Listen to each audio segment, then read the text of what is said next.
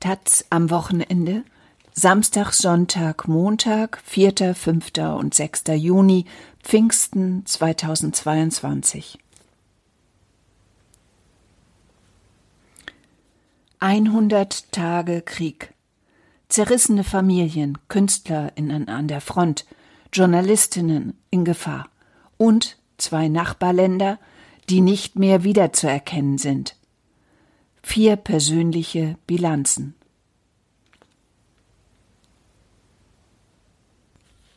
Winter, der bis in den Sommer geht.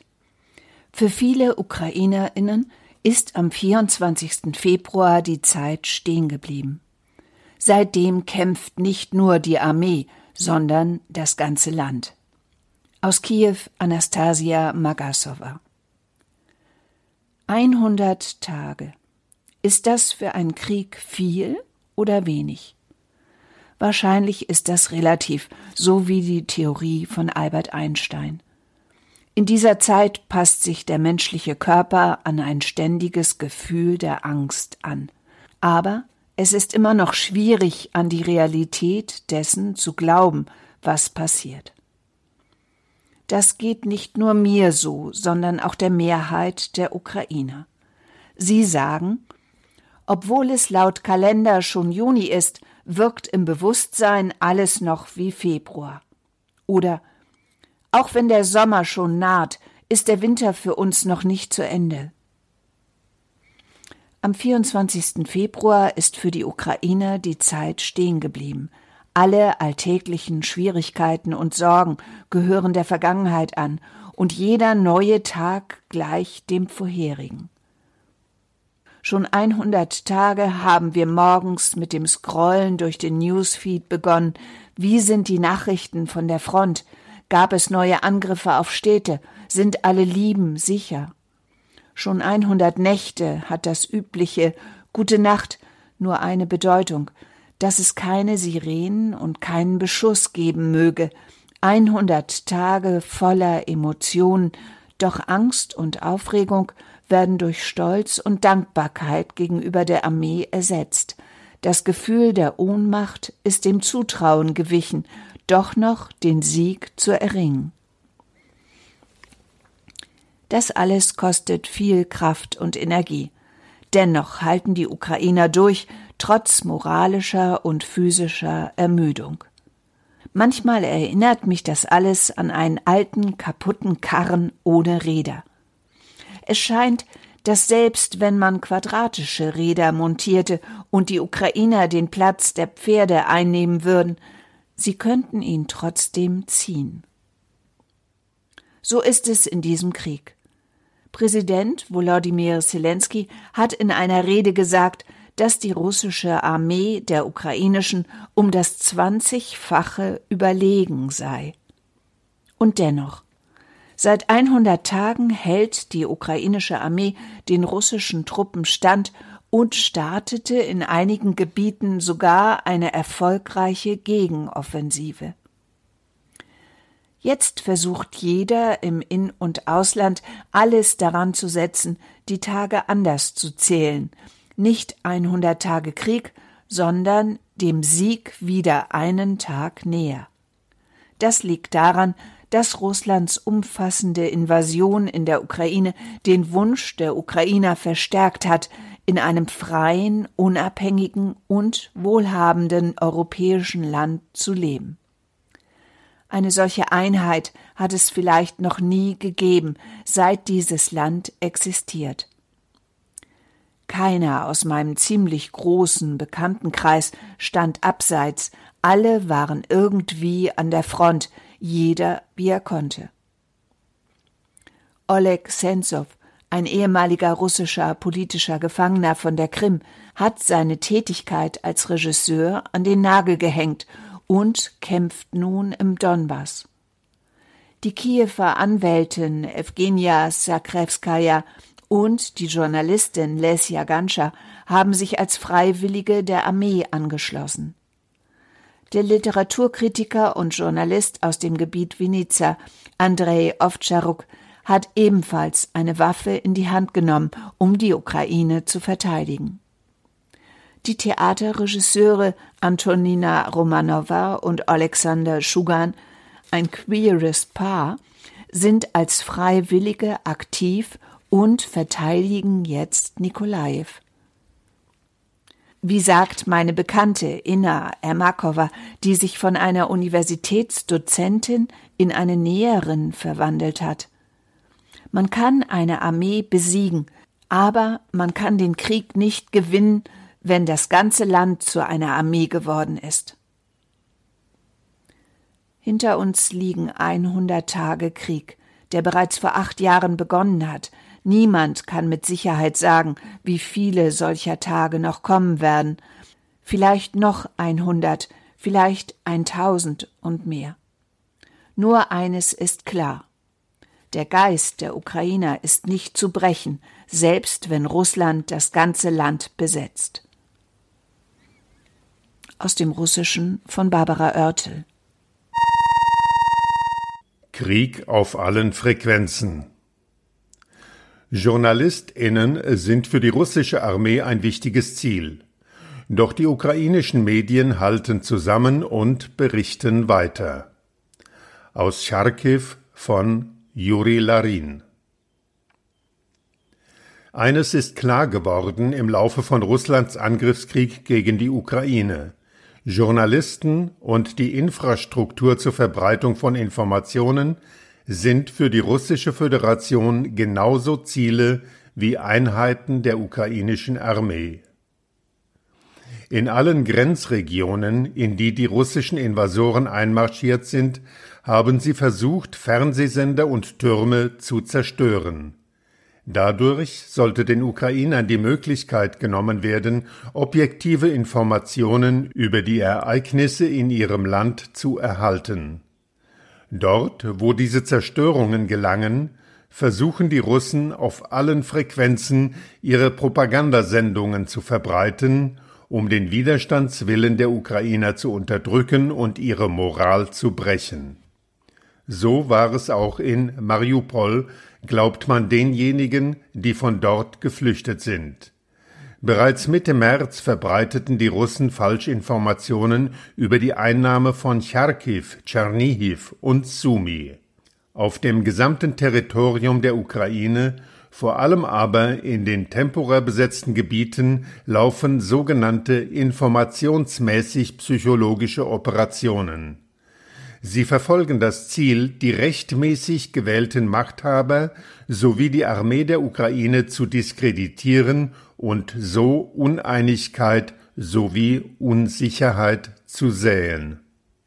Auch Journalisten gerieten ins Visier. Sie wurden nicht nur entführt, sondern auch getötet. Angaben des ukrainischen Medieninstituts IMI zufolge bislang 29 Personen. Bemerkenswert ist, dass sich die Russen in den 100 Tagen des Krieges vor allem auf die Unterdrückung des freien ukrainischen Fernsehens konzentrierten, digitale Medien jedoch weitestgehend ignorierten. In der Russischen Föderation ist das Fernsehen seit etwa zwei Jahrzehnten die Hauptinformationsquelle. Alle unabhängigen Internetmedien wurden abgeschaltet, Zeitungen und Zeitschriften geschlossen. Medien, die der Geheimdienst FSB und der Kreml kontrollieren, haben niedrige Einschaltquoten. In der Ukraine aber haben Internetplattformen einen großen Einfluss Webseiten, Telegram-Kanäle, YouTube. Am ersten Tag des Krieges schlossen sich alle Fernsehkanäle zusammen und senden seitdem 24 Stunden lang Nachrichten. Dieses Programm kann über die App diea.ua gelesen werden, die der ukrainische Staat vorhält. Dafür reicht auch ein schwaches Internet aus. Um sich vor einer Abschaltung des Internets zu schützen, wird in der Ukraine das globale Satellitennetzwerk Starlink genutzt. Dieses System steht staatlichen Stellen und Militäreinheiten zur Verfügung. So konnten die Soldaten im eingekesselten Azov-Stahlwerk in Mariupol fortwährend Informationen erhalten und hatten stets eine Internetverbindung. Schwieriger ist die Situation bei lokalen Medien. Nach der Invasion lag der Anzeigenmarkt in allen Regionen faktisch brach. Die Medien verloren einen Großteil ihrer Einkünfte und damit auch die Möglichkeit, ihren Mitarbeitern Löhne zu zahlen. Viele stellten ihre Arbeit ein, reduzierten ihre Ausgaben oder das Personal. Lediglich Medien, die staatliche Mittel erhielten oder Verträge mit lokalen Behörden hatten, blieben relativ stabil. Für Lokaljournalisten ist die einzige Chance, Geld zu verdienen, als Informationsbeschaffer für ausländische Korrespondenten oder freiberuflich für internationale oder große nationale Medien zu arbeiten. Es ist offensichtlich, dass die Informationskomponente bei der russischen Aggression gegen die Ukraine von größter Bedeutung ist. Doch trotz aller damit verbundenen Probleme hat die Ukraine in diesen Tagen des Krieges bewiesen, dass sie in der Lage war und ist, ein System zur Abwehr und Bekämpfung russischer Desinformation aufzubauen, was ihr durchaus dabei geholfen hat, Siege auf dem Schlachtfeld zu erreichen. Aus dem Russischen von Barbara Oertel Sie schweigen und sie leugnen. Mit seinem Krieg in der Ukraine zerstört sich Russland auch selbst. Um die Unerträglichkeit zu ertragen, wollen viele Russinnen den Krieg lieber nicht wahrhaben. Andere gehen in die innere Emigration. Aus Moskau Inna Hartwig. Krieg? Welcher Krieg denn? Es war der 24. Februar, als Sergei, der Wachmann in unserem Bürohaus, müde hochblickte und mich fast genauso irritiert anschaute wie ich ihn. In den Morgenstunden an jenem nassen Donnerstag hatte Wladimir Putin seinen Marschbefehl zum Überfall der Ukraine gegeben. Ach das in der Ukraine. Dort gibt es doch eine militärische Spezialoperation, sagte Sergei mit den Worten seines Präsidenten. Stille. Mehr als drei Monate später sagt Sergei dasselbe. Krieg? Welcher Krieg denn? Es klingt ähnlich nonchalant, gleichgültig, beiläufig wie im Februar.